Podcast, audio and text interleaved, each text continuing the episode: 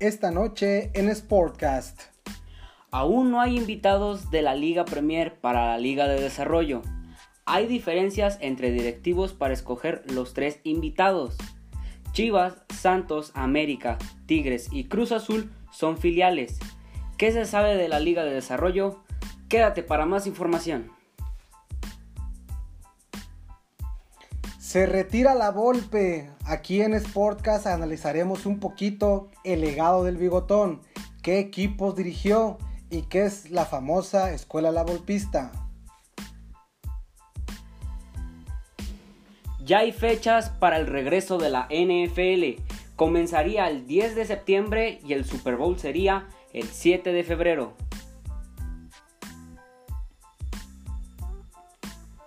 El retorno de las ligas europeas se ve pronto. Parece haber una luz al final del túnel. Quédense en Sportcast para seguir la información. Bienvenidos.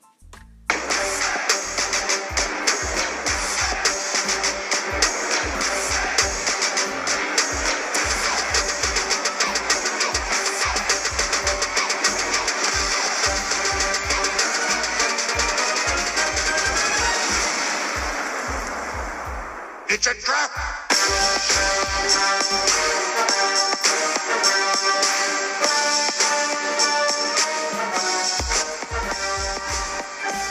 ¿Qué tal amigos? Muy buenas noches, bienvenidos al episodio 1 de Sportcast, haciendo alusión un poquito al Star Wars Day, o sea, el día de Star Wars, en, pues en todo el mundo, ¿no? Hux, bienvenido, ¿cómo estás? Muy, muy bien, gracias. Este, haciendo alusión a este día de, de Star Wars. En lo personal a mí no me gusta la saga, pero, pero, o sea, le tengo cierto respeto ya que ha sido, ha marcado un antes y un después en lo que vendría siendo eh, el mundo del cine, el, los, los efectos especiales y todo, entonces le tengo un pequeño respeto, no me gusta, pero le tengo respeto.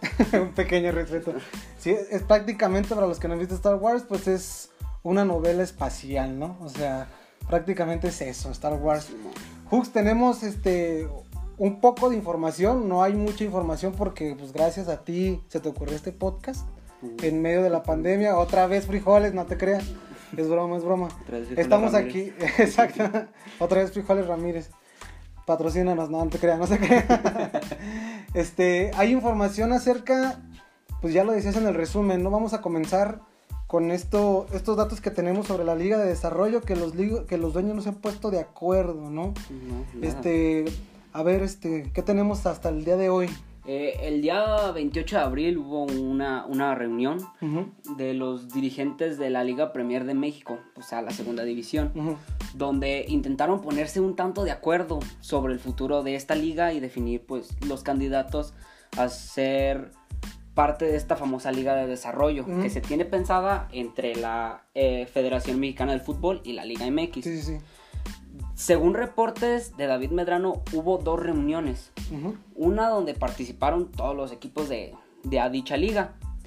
Donde fue un auténtico despapalle, un desmadre. Sí, que no se pusieron de acuerdo. no, no se Siempre pusieron mal. de acuerdo. Es Y- que yo, yo tenía, perdón que te interrumpa, yo tenía este, un- unos datos en una entrevista que, que le hicieron a, a uno de los dirigentes que prácticamente los que no tenían ni voz ni voto, bueno, en teoría pues porque pues la reunión tenían voz y voto, este, los dirigentes que se pusieron más mamones eran los que no tenían derecho ni a clasificar ni tenían las instalaciones, o sea, como diría mi abuela, ¿no? En paz descanse, ¿no? Eh, limosneros y con garrote, ¿no? O sea, que estaban imponiendo condiciones, pero ellos no, no estaban este, como en condición de exigir, ¿no? O sea, era a lo que les cayera, ¿no? Porque exigían salarios, exigían este, mejoras a sus estadios, pero ellos no tenían nivel en el entierro. Ahora sí, ya, continúa, perdón. Y también los posicionamientos radicales por parte de equipos que exigían una remuneración mayor a la que se está ofertando por parte de la federación, o sea, es lo que se estaba diciendo.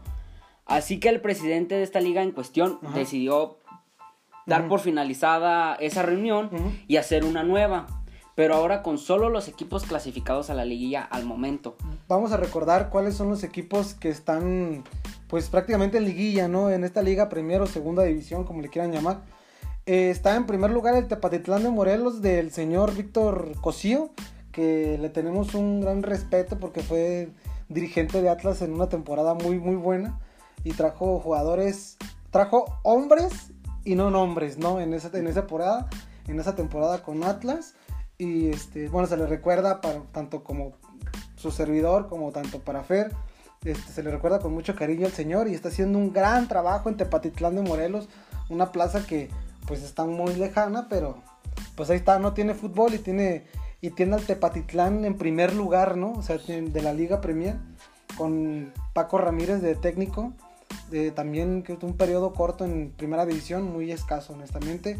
La Universidad Toma de Zacatecas en segundo lugar, el Atlético Reynosa tercero, el Irapuato Los Freseros en cuarto lugar, los Gavilanes de Matamoros quinto, Jafesa, Cafesa Jalisco, que también este, un equipo aquí de, de local, pues un equipo que ahí este milita en la portería, ¿no? Este portero chamaco de, de Fuerzas Básicas de Atlas también, este un portero, no me acuerdo su nombre muy bien. Jugó contra León. Sí, jugó contra León, no me acuerdo Ah, su no, nombre. no, pero sí, es bueno, es es, bueno. es muy bueno, es muy bueno y está jugando ahí, este qué bueno que se pudo consolidar aunque sea en Premier. Y los pioneros de Cancún, ¿no? Entonces, prácticamente tenemos 1, 2, 3, 4, 5, 6, 7, 8. Bueno, se me faltó una vez, dije Tepatitlán.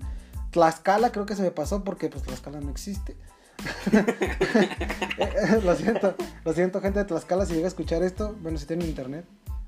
Fue muy clasista, ¿no es cierto? Olviden ese comentario. Eh, Sí, Tepatitlán de Morelos, Tlaxcala, Zacatecas, Atlético Reynosa, Irapuato, Gavilanes de Matamoros, Cafesa y los Pioneros de Cancún son los que están en este prácticamente hasta el día de hoy en liguilla y con eso se jugaría el- los boletos que supuestamente la federación está promocionando para integrarse a la Liga de Desarrollo, ¿no? Y son estos los equipos con los que se puso de acuerdo que tú mencionaste hace ratito, ¿no? Sí. Ajá. Entonces dicen que hay una discrepancia entre los dirigentes de estos equipos, ¿no? Unos quieren que se dé por finalizado el torneo y que los primeros tres de la tabla participen directamente en la liga de expansión, que es en este caso Tepatitlán de Morelos, este, Tlaxcala y la Universidad Autónoma de Zacatecas, ¿no? Que son los que quieren participar, o sea, me imagino que son los que están empujando para que estos Claro. tres lleguen directos, ajá, porque hicieron bastantes méritos y, y que participen, ¿no? Mientras otros quieren que se juegue una liguilla normal, o sea, y que el campeón y el subcampeón sean los que participen y el tercer boleto, que quede vacante, se juegue entre los perdedores de las semifinales. Este, puntualizo. El Tepatitlán de Morelos, primer lugar, la escala, todos estos jugarán una liguilla normal, o sea, normal, Común y corriente. común y corriente. O sea, se juegan cuartos de final, semifinal, y los que lleguen a la final, o sea, creo que se da por entendido que son los que participarían en la Liga de Desarrollo, o sea, que se quedan en la cancha el, la- el derecho a participar en la Liga de Desarrollo y que el tercer lugar se, se juegue como una especie de repechaje, ¿no? Entre los perdedores de las semifinales, que el tercero, el tercero, perdón, se juegue como una especie de promoción para que, pues prácticamente el tercer lugar se quede con, pues se quede con ese tercer boleto, ¿no? Cabe mencionar que los equipos que se están tomando en cuenta de la liga de, de ascenso, bueno, la hoy extinta liga de ascenso, son los que se están tomando en cuenta para que formen parte del proyecto, ¿no? Y agregándose dos, tres filiales que ahí están, este, este, apuntándose, ¿no? Ahorita, ahorita Fer nos va a dar un poquito de más información acerca de eso, pero se tienen contemplados para la liga de desarrollo los, los dos equipos que están en el ascenso, unas filiales y estos tres equipos de la Liga Premier. O sea que para que en un total sumen 20 equipos y que se haga pues, una liga tipo Estados Unidos en cuanto a béisbol y, y nada, cabe recordar una vez más que las ligas estadounidenses por lo regular tienen este tipo de ligas antes de llegar como, como a lo profesional, ¿no? O sea, de que la liga de básquetbol tiene una liga de desarrollo abajo, o sea, abajo de la NBA, para que puedan competir y los mejores tienen una oportunidad de competir en, en la NBA, ¿no? Igual en, en la- en las mayores, en las ligas mayores de béisbol, pasa exactamente lo mismo, ¿no? Y me, creo que también en el fútbol también, de hecho hizo muy popular un equipo el Austin por su escudo, ¿no? Está muy muy bonito el escudo del Austin FC. Pero bueno, para terminar con este asunto de la... Para que Fer siga continuando este, con la información, se sabe que Correcaminos y los Leones Negros van a ir, pues tienen una disputa legal, ¿no? Porque creen que atenta contra los derechos de los jugadores, los derechos laborales de los jugadores, que prácticamente en México no existe esa madre. O sea, porque no se pueden poner de acuerdo, ¿no? Y este recurrían al TAS, ¿no? A este, ¿qué es el TAS, Fer? El TAS, eh, el TAS no es más que nada eh, Tribunal de Arbitraje Deportivo. Se llama TAS por las siglas de Tribunal Arbitrage du Support en François. Oh, la la, francés. ok, entonces irían al TAS y de esta manera los, los jugadores, este, tanto como, como de Leones Negros como de Correcaminos, pues tenían un poquito más de certidumbre, ¿no?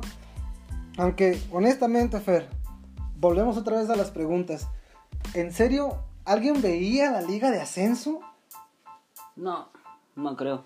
Es más, dicen que Leones Negros, creo que ni siquiera los de la UDG apoyaban a Leones Negros. O sea, la, la neta, o sea, era un equipo de señores, o sea, los que son de la zona metropolitana de Guadalajara y tuvieron alguna vez la oportunidad de ir a un partido de los Leones Negros, está bien chido el horario de las 12 del día en domingo. Puta, o sea, es, lo mejor que le puede pasar al fútbol tapatío. Tanto como los sábados en la noche, cuando jugaba el Atlas, como en su momento. Llegaron a jugar las Chivas a las 12 del día, los domingos, era el mejor horario. El mejor horario. Y ni así la Universidad de Guadalajara, o sea, los Leones Negros, pudieron llenar el estadio.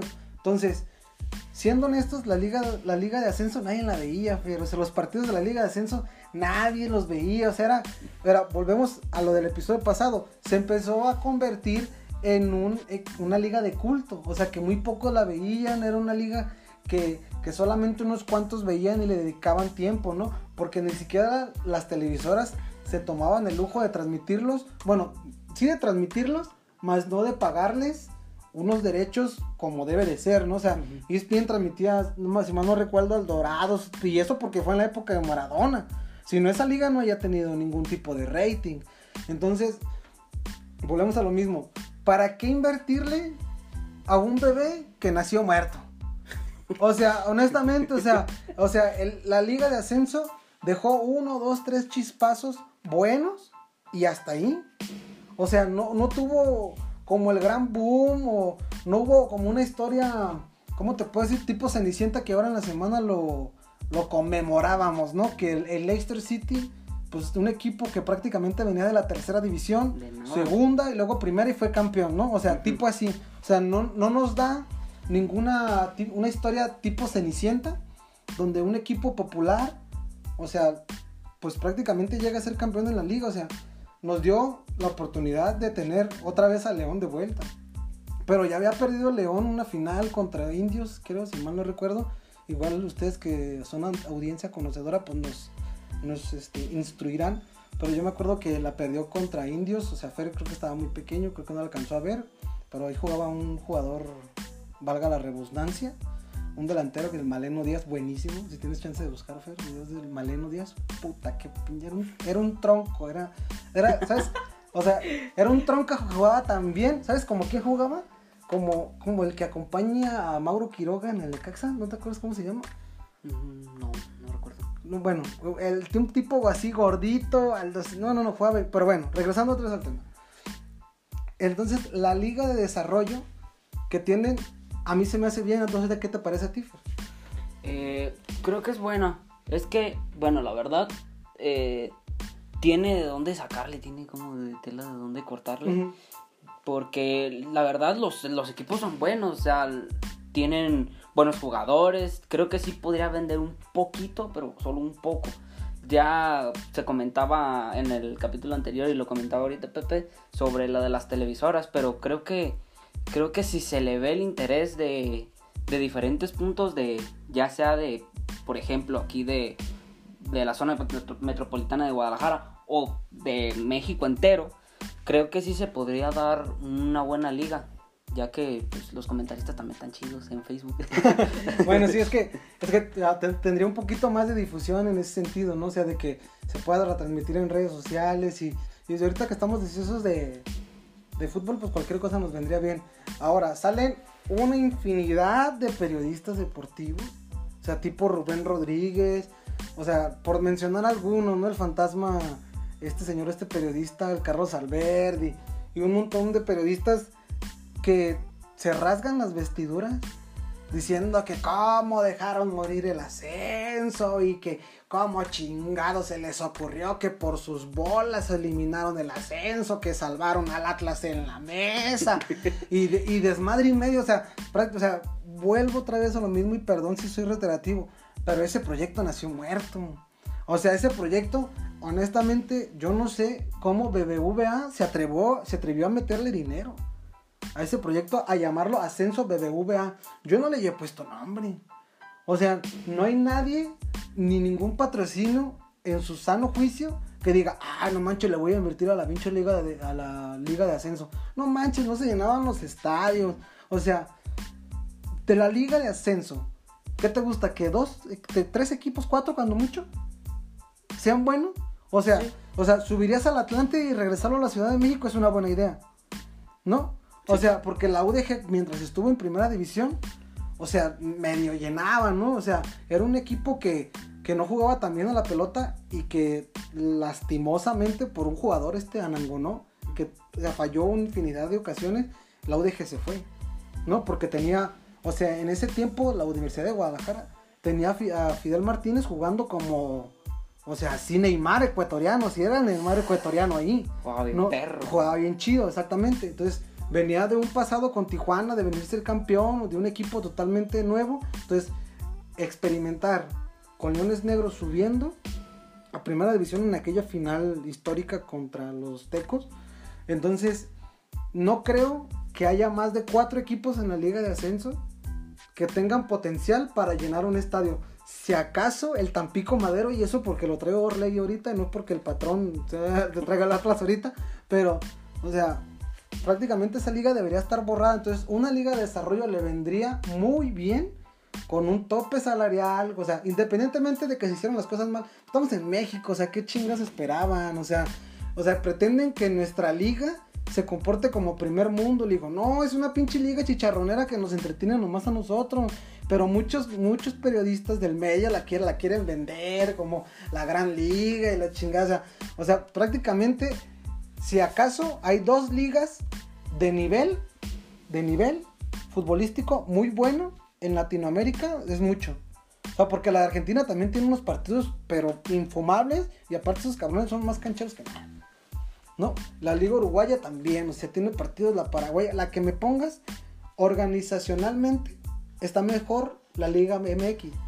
Pero nosotros no podemos todavía dar el salto, porque pues todavía traemos el rezago de que somos un país tercermundista y nuestra liga va a ser así, Fer, ¿no? O sea, ¿o tú qué opinas?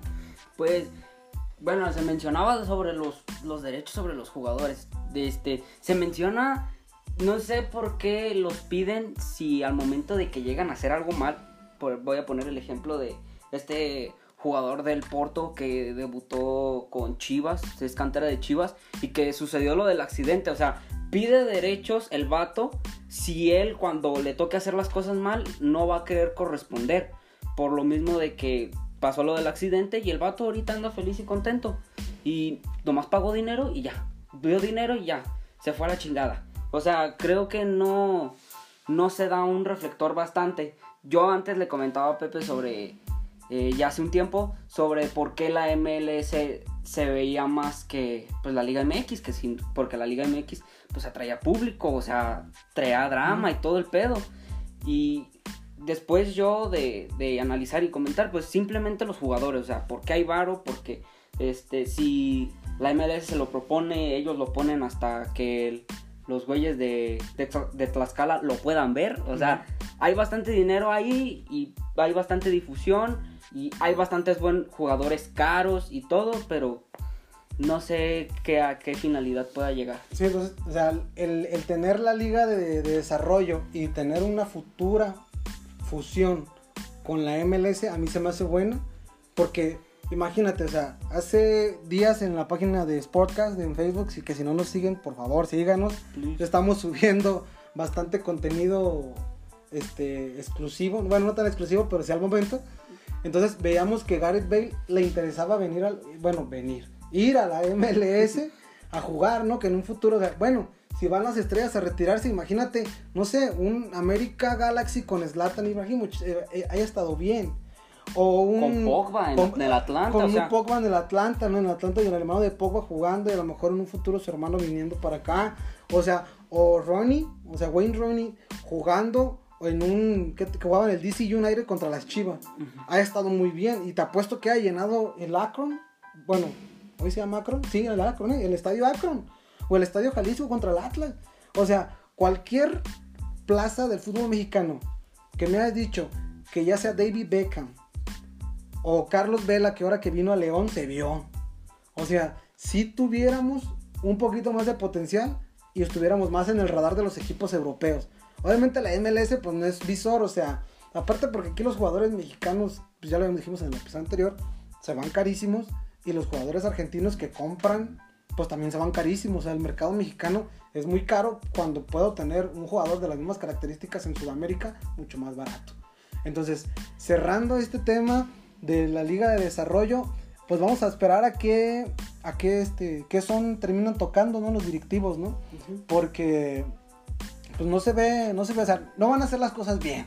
O sea, no nos, no nos este, rasguemos las vestiduras, no nos estemos dando golpes de pecho de que la corrupción, el fútbol mexicano, así siempre ha sido y así va a ser.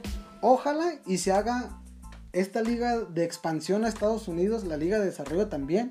Ojalá que el Tepatitlán y el Café se califiquen a la final, estaría toda madre que tuviéramos en la Liga Premier este equipos de Jalisco para ahí tener pues más deporte aquí en Jalisco, ¿no? O sea, eso, estaría, estaría muy chido y, le daría la oportunidad a, chavos que realmente se la rifan en el barrio, en las calles, en la canchita, en la liga dominical, que puedan ser visoreados y que en una liga de desarrollo tengan más minutos de juego y que pues tengan un montón de proyección para llegar a primera división, ¿no? o sea que pues así es el Carlos, el, el, perdón, el asunto este de Carlos Cisneros, o sea que salió aquí del barrio, o sea, y este jugador de Chivas que hoy de Toluca, pero pues prácticamente nos tocó jugar con él, pero o sea, en el barrio, en la calle, o sea, aunque él venía de, de una familia pues que no era como las de el la ceñita del dinero. Era una, una era de, no venía de una familia convencional, pues de aquí, o sea, o sea, sí venía de una familia humilde y trabajadora, pero no era como las demás, pues no vivía con el salario mínimo, pues, o sea, vivían bien. Entonces, pues cosas, casos como el de Carlos Cisneros, que a nosotros en lo personal nos tocó vivir, o sea, aparte pues era nuestro cuñado, entonces, este, o sea, durante un tiempo de cuñado, ¿no? Y la velocidad que tiene se la debemos gracias a mi mamá por las cortezas que le metían. Ah, no es cierto, un saludo a Carlos, a, Carlos Cisnero, si nos llegas a escuchar, este, ojalá y te vaya bien en Toluca, pero bueno, pasando a otras cosas, Fer, la golpe se fue. Tras 35 años de carrera como DT, pues el argentino Ricardo Antonio Lavolpe anunció su retiro de los banquillos después de que sin no su tan no tan bueno paso por Toluca, el bigotón pues ha decidido retirarse de las canchas y busca una oportunidad como director deportivo. Estaría bien como director deportivo, ¿no? Sí, bastante bien. O sea, se descubrió jugadores como Edson Álvarez, como Diego Laines, Andrés Guardado lo debutó en un mundial. Rafa Márquez. A Rafa Márquez, o sea, toda esa generación de, de los famosos niños Eres, ¿no? Del, este, del Atlas. Del 98, 99. Del 98, 99, exactamente. ¿Qué, qué equipos dirigió en, en, en, su carrera el Bigotón? Eh, en México, a Huastepec, Ángeles de Puebla, al Atlante lo hizo campeón. Chivas, Querétaro, América, Atlas, Toluca, Rayados y Jaguares. Y en Argentina, a Boca Juniors, Vélez y Banfield. Creo que en, en Vélez creo que dirigió a Mario Méndez, hasta jugó Mario Méndez en, Vélez cuando estuvo Ricardo Lavolpe y a nivel selección trajo a dos selecciones, ¿no? Eh, a México y a Costa Rica. Y con México caminando, o sea, creo que, que, México ha sido de las en las que mejor juega, ¿no?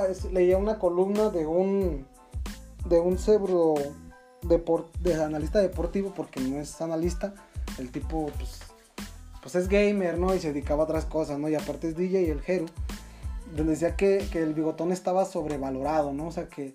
Pero pues en el fútbol mexicano cuentan mucho las formas, ¿no? O sea, sí, sí la gente de Chivas tiene con muy bonitos recuerdos a Matías Almeida porque le volvió a estar en el mapa Chivas después de mucho tiempo de no estarlo. Y les devolvió ese protagonismo, tanto que hasta los títulos de Copa se festejaron, ¿no? O sea, porque pues, nadie festejaba los títulos de la Copa Molera, ¿no? la, la, mole Doña María, nadie nos festejaba.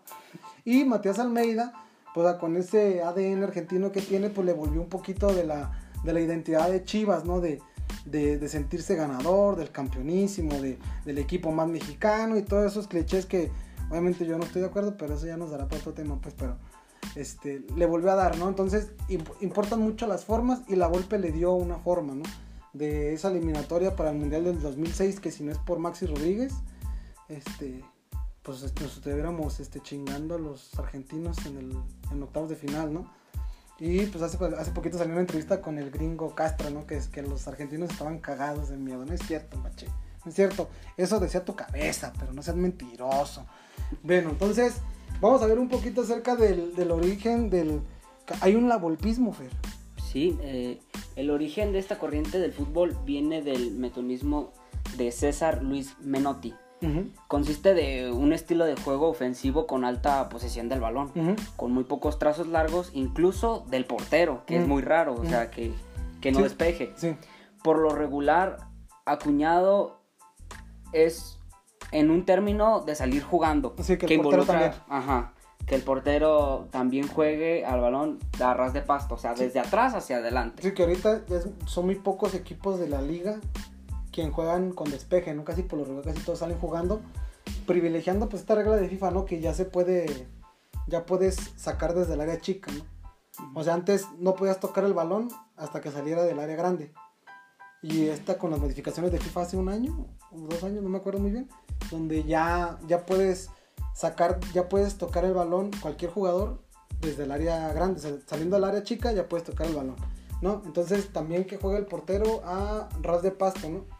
Y tiene otra característica, de esta corriente este, viene el famoso achique, ¿no? Así como de, de que muchos jugadores estén en, en, el alrededor del balón, Ajá. rodeando el balón, o sea, alrededor del balón. O sea, que yo tenga siempre superioridad numérica donde está el balón, ¿no? Si en, un, si en media cancha, pues solamente tener la mayoría de, personas en ese palmo, ¿no? Imaginemos el terreno de juego, ese rectángulo con la caprichosa ahí adentro, ¿no? Con el balón. Entonces, partimos el, el rectángulo a la mitad y después otra vez a la mitad, ¿no? Hasta hacer un cuatro, cuatro partes en medio campo. Entonces, tener mayoría, tener este, pues mayoría, perdón, en un, un palmo de terreno, ¿no? Que, que eso privilegiaba a que la presión sea fuera alta, ¿no? Que fuera alta y tener alta posesión del balón. Mm, por lo regular eh, se usa una formación 5-3-2. Aquí no somos mamadores como Osvaldo Sánchez de que... Ay, sí, 1-5-3-2 porque el tortero también juega. Nah, estúpido. Bueno, para los que todavía no tienen mucho conocimiento de, de fútbol, son cinco defensas, tres medios y dos delanteros libres. Tres hombres al fondo, al fondo con dos extremos de ida a los laterales y, de vuelta. En medio campo, tres volantes mixtos que se puedan pasear. Pues. Y en el ataque, dos delanteros libres. O sea, tipo como, como jugaba Miguel Herrera en la selección mexicana. O sea, de que tenía tres centrales, dos volantes de ida y vuelta rapidísimos o que tuvieran llegada al frente. Y eso hacía, si se fijan con esa formación, cinco jugadores atrás y tres a medias, tres, de tres medios mixtos, o sea que recuperaran la pelota y, y, la llevaran hacia el frente. Si se fijan, en ese palmo de terreno tenemos ocho jugadores en defensa, ¿no? Y al ataque, lo que hacía era de que el tercer central se sumaba como contención a medio campo y los extremos se sumaban al ataque y ya tenías tus dos delanteros, más los dos extremos que se fueron al ataque, Cuatro. más los tres que estaban a medio campo y un pivote a medias que era contención que se saldría, que era, fungía de contención, pero era el tercer central. Entonces teníamos que aproximadamente que siete jugadores ahí. Sí. Se son los dos delanteros, los dos extremos, tres jugadores y un pivote. O sea, prácticamente otra vez ocho, ¿no? Ocho. Otra vez los ocho. O sea, con los, los ocho mismos que defendías, por lo regular con los, con los esos ocho atacaban. Entonces, era recorrer, bueno, para los laterales era un ida y vuelta, ¿no? O sea, para los extremos. Pero los de medio campo, por lo regular, trataban de ocupar todo el, todo el medio, todo el círculo del rectángulo verde y hacía que este, hubiera siempre este, mayoría de números del equipo, bueno, de tu equipo, ¿no? Que en, el, en este caso que, que dirigía, ¿no? En esta corriente del abolpismo, pues se conocen como Miguel Herrera, ¿no? Este, José Guadalupe Cruz, el profe Cruz, y Daniel Guzmán, si mal no recuerdo, ¿no? También hay otros ahí, ¿no? Eh, Jorge Almirón y Rubén Omar Romano. Rubén Omar no ha ganado nada, Rubén Omar Romano, ¿eh? o sea, no ha ganado nada, o sea, lo más cerca que estuvo creo que fue con Santos y la perdió en penales, creo, si mal no recuerdo. Entonces, como el Atlas, ¿no? Así, ¿no? Y este, de todos estos, Miguel Herrera ya ha sido campeón, dos veces con América, bueno, ya fue a selección mexicana, el profe Cruz pues fue... con Dorados. Bueno, fue campeón con el Atlante. Cuando se mudó a Cancún, el Atlante estaba en la Ciudad de México, bueno, en el defectuoso, ahora Ciudad de México, ¿no? Y se llevaron al Atlante a Cancún y en esa temporada que se fue, quedó campeón el, el Atlante, otra vez de primera división. Después, creo que vinieron dos, tres temporadas malas y pues descendió, ¿no? Eh, también Daniel Guzmán ya fue campeón y fue campeón con Santos. Jorge Almirón creo que dirige en Argentina. Traía Lanús, fue campeón ya de Libertadores, campeón de Liga en Argentina también. El único que de esta corriente, el único director técnico que no ha sido campeón bajo este esquema, pues es Rubén Omar Romano, ¿no?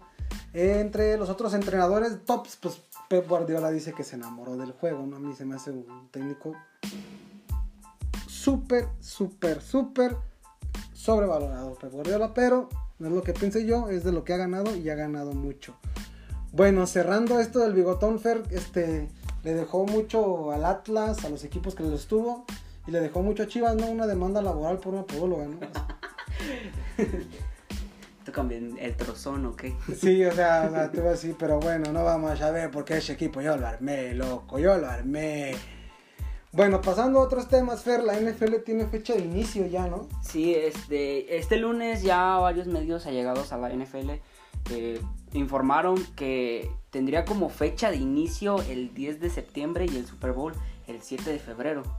Al cierre de esta grabación no se tiene aún un calendario confirmado, pero los equipos ya saben contra quién se enfrentarán, ¿no? Sí, o sea, ya, ya, saben los equipos contra quién van, ¿no? O sea, por lo regular se enfrentan dos veces contra los, los, este, los equipos de su misma conferencia, ¿no? Que lo creo que lo vamos a explicar en, en el siguiente podcast, cómo funciona el modo de competencia de la NFL, Sí. porque ahorita si no se va a hacer muy largo, pero este, los equipos ya saben contra quién se van a enfrentar, ¿no? Se enfrentan dos veces contra los equipos de su misma conferencia y otros seis o siete juegos contra otros rivales sorteados. Esos equipos ya los conocen, los, o sea, sus- los propios equipos ya saben contra quién van a ir, nada más que no saben cuándo, ¿no? Y lamentablemente, este, el día de hoy falleció Don Shula a los 90 años de edad. Fue, entrenador, fue el entrenador con más victorias en campaña regular con 328 y campeón dos veces del Super Bowl con los Dolphins de Miami. Es, fue, perdón, porque iba a decir es, pero no, ya no es, fue. Fue el, el único entrenador de un equipo invicto en la historia de la NFL, ¿no? Algo, mira, para los que no les gusta la NFL, imagínense las 12 victorias seguidas de León hace dos años, las terceras temporadas. Algo parecido, pero 17, o sea, nunca perdió ningún juego. Entonces, fue el único entrenador con un equipo invicto en la historia de la NFL. Después se los chingaron en postemporada, pero ahí está el récord, ¿no? Un campeonato de la NFL con los Colts, ¿no? Antes de que fuera la era de los Super Bowls, eran campeonatos porque antes pues era la, la National Football League y la American Football League y después se unió y después hizo la NFL, que también en otro episodio lo vamos a ver, pues.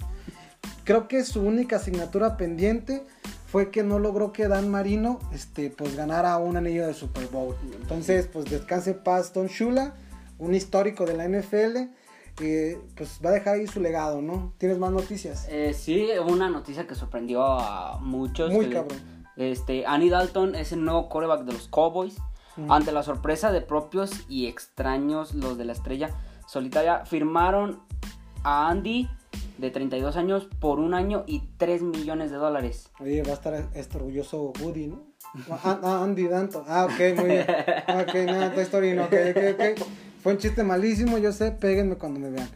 Este, ¿crees que sea la competencia perfecta para sacar lo mejor de Dak Prescott? Eh, sí, porque bueno, varios medios que yo veía por medio de Twitter, si no me siguen en Twitter, fue arroba Fernando Hooks. Ok. Eh, varios varios personajes famosos veían a Andy Dalton como un apoyo a, a Dak Prescott. No lo veían como una competencia de que tú vas para afuera y acomodamos a ti. Por la mala racha que ha tenido Dak Prescott con los Cowboys. Pero sí, creo que sería un- una muy buena ayuda. No competencia, ayuda. ¿Ayuda? ¿Tú crees que es ayuda? Fíjate, Sí. yo, yo ahí difiero contigo porque yo creo que se le agotó la paciencia al dueño. Yo sé que va a estar con un head coach nuevo, o sea que ya fue campeón con Green Bay, de hecho con, Ujú. fue campeón con Green Bay. Entonces este señor McCarthy, entonces le puede aportar muchas cosas a la a lo que queda de novatez de Dak Prescott porque ya no es novato, o sea, entonces con Andy Dalton creo que tiene una malla, creo que de protección para este malabarismo, imaginemos un malabar, o sea, un trapecista, creo que tiene una malla abajo el head coach McCarthy con Andy Dalton. En caso de que no llegue a dar los resultados Dak Prescott, creo que entre Andy Dalton es un coreback experimentado, ya fue Pro Bowl, entonces, o sea, ya lo dijimos en el episodio pasado, otra vez esta referencia, escúchenos, chingada.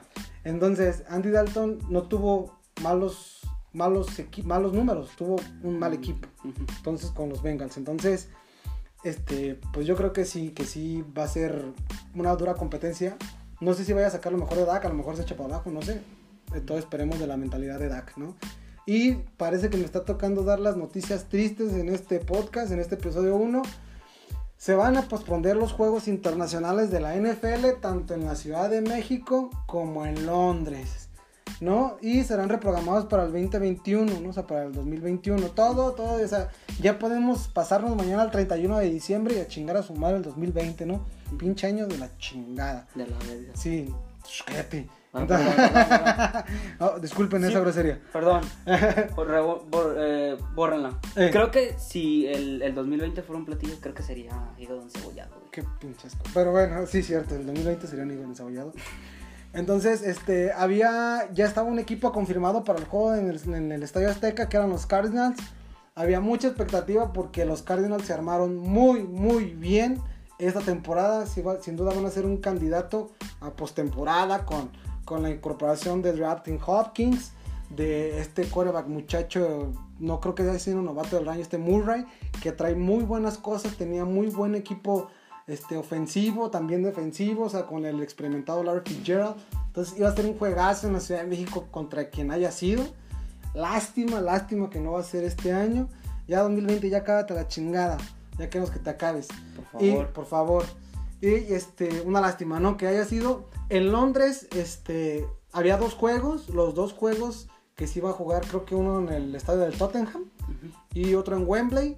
Los dos iban a ser como los jaguares de Jacksonville como locales, pero también se la pelaron. Entonces no va a haber juegos internacionales. Creo que es una medida cautelosa en medio de tanta, de esta incertidumbre en medio de, este, de la pandemia. Entonces, este, creo que veo acertada la posición de la NFL. Creo que es mejor que lo pospongan, eh, pospusieran eh, en vez de que lo cancelaran, ¿no? Porque ya se, no recuerdo hace cuánto fue, de que se canceló el, el San Francisco contra los... Recuérdame el nombre. Contra los Rams. Ajá.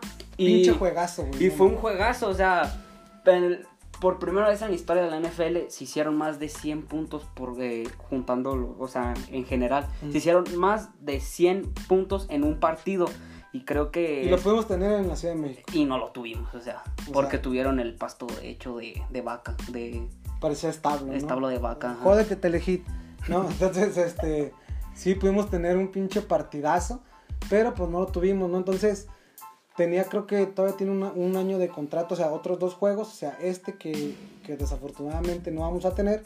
Y uno más. Entonces, pues vamos a tener NFL en la Ciudad de México para el 2021 y el 2022 para una posible re- renegociación, ¿no? Porque el, pues bajo esta cuarta transformación este, estamos pregonando una austeridad republicana y no tenía pensado invertir en deportes este, lujosos, fifís, ¿no? Entonces no íbamos a tener ni Fórmula 1 ni NFL, ¿no? Entonces, gracias a un grupo de empresarios se alargó dos años de contrato, o sea, este, el que sigue, pero pues este 2020, insistimos, ya cábate pinche 2020. Este, pero bueno, cerrando con la NFL, pues malas noticias, ¿no? El fútbol internacional. Sí, eh, España tiene el visto bueno para regresar a los entrenamientos, pero con cautela y vigilancia permanente. Ok. Los clubes de la liga ya están en proceso de, de desinfección y acondicionamiento de las instalaciones.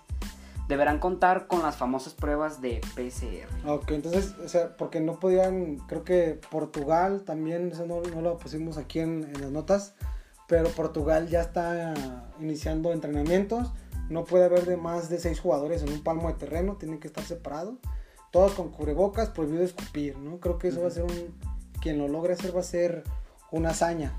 Eh, la Bundesliga presenta 10 casos de COVID-19, aunque solo el Colonia dio al público 3 casos en sus jugadores. La Bundesliga informó que se hicieron cerca de 1.724 pruebas a jugadores técnicos y personal de los clubes, tanto como de la primera y de la segunda división. Entre las medidas para regresar a la actividad de esta en hacer dos series de test por semana. Y en caso de resultar positivos, pues vámonos. Los jugadores van a ser enviados a cuarentena inmediata. Puta. Bueno, en más información, algunos equipos de la Serie A en Italia volvieron a los entrenamientos este lunes, como es el caso del Napoli y la Roma que ya reanudaron actividades, aunque con ciertas restricciones, ¿no? O sea, Italia, cabe mencionar que fue de los equipos, de los equipos, de los países más golpeados por esta pandemia, ¿no? Entonces, que regrese, entonces ahí tiene al gobierno francés, ah, otra vez, la cagué, lo siento, al gobierno italiano pisándole los talones otra vez, ¿no? Diciendo que, pues, que se pone de acuerdo o da por terminada la liga, ¿no? Entonces se juega muchísimo dinero, ya lo habíamos hablado. Entonces, pues esperemos que vuelvan pronto este, las ligas, ¿no? Sí, eh, en otras noticias, eh, Pep Guardiola preocupado por la posible fuga de algunos jugadores del equipo. Luego de que se confirmara la sanción de la UEFA al Manchester City de no jugar la Champions League durante dos años. Luego de que este club violara las reglas de fair play financiero. Ok. Uno de los jugadores, Kevin De Bruyne, ya se manifestó al respecto diciendo que podría aguantar un año sin Champions, pero dos sería demasiado. Y es un equipo que pues se armó a billetazos, ¿no? O sea, con Sí. los famosos petrodólares, se armó a billetazos y, y ha dominado de cierta manera la Liga Premier.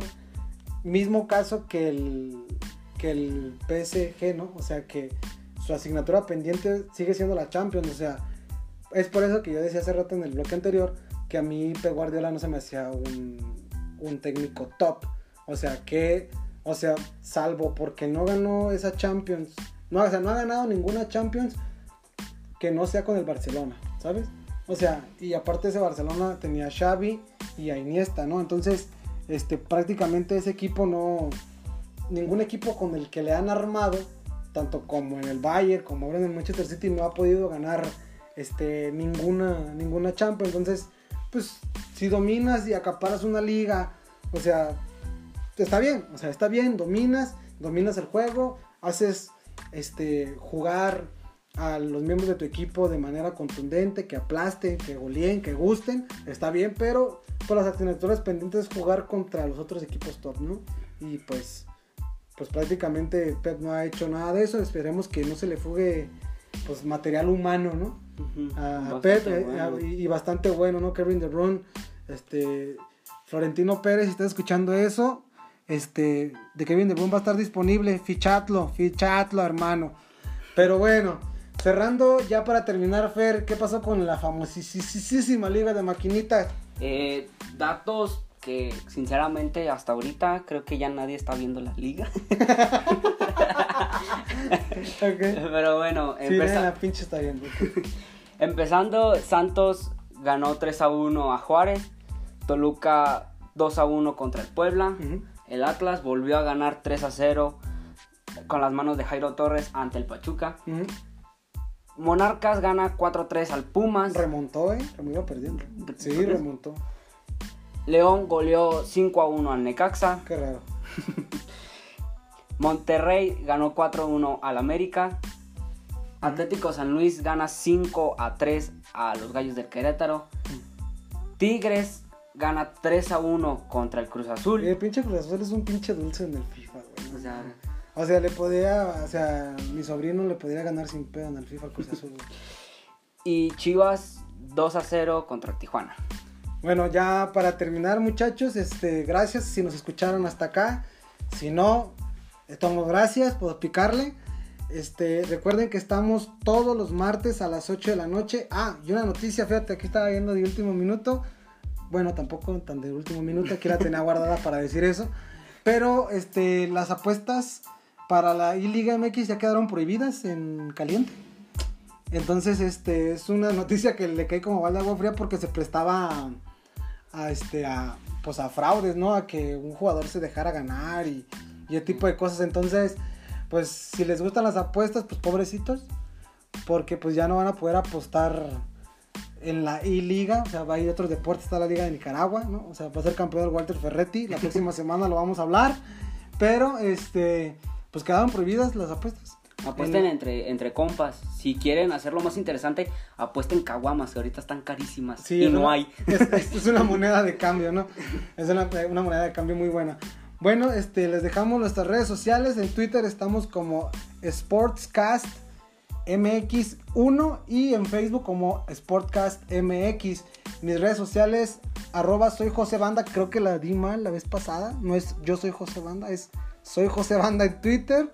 No he tenido ningún seguidor a raíz de ese anuncio, pero ahí la dejo por si quieren escuchar Por el si episodio acaso. 1, por si acaso. Fer, tus redes sociales. Eh, mis redes sociales son arroba Fernando Hooks, Hooks J-U-X y también pueden seguirme en Instagram. En Instagram estoy como aguanta un momento, FZ-Hooks17. Bueno, ahí están fotitos del muchacho Guapetón. para que eh, pa- guapetón para que lo vean. Entonces, nosotros nos despedimos. Muchísimas gracias por escuchar el podcast y hasta luego.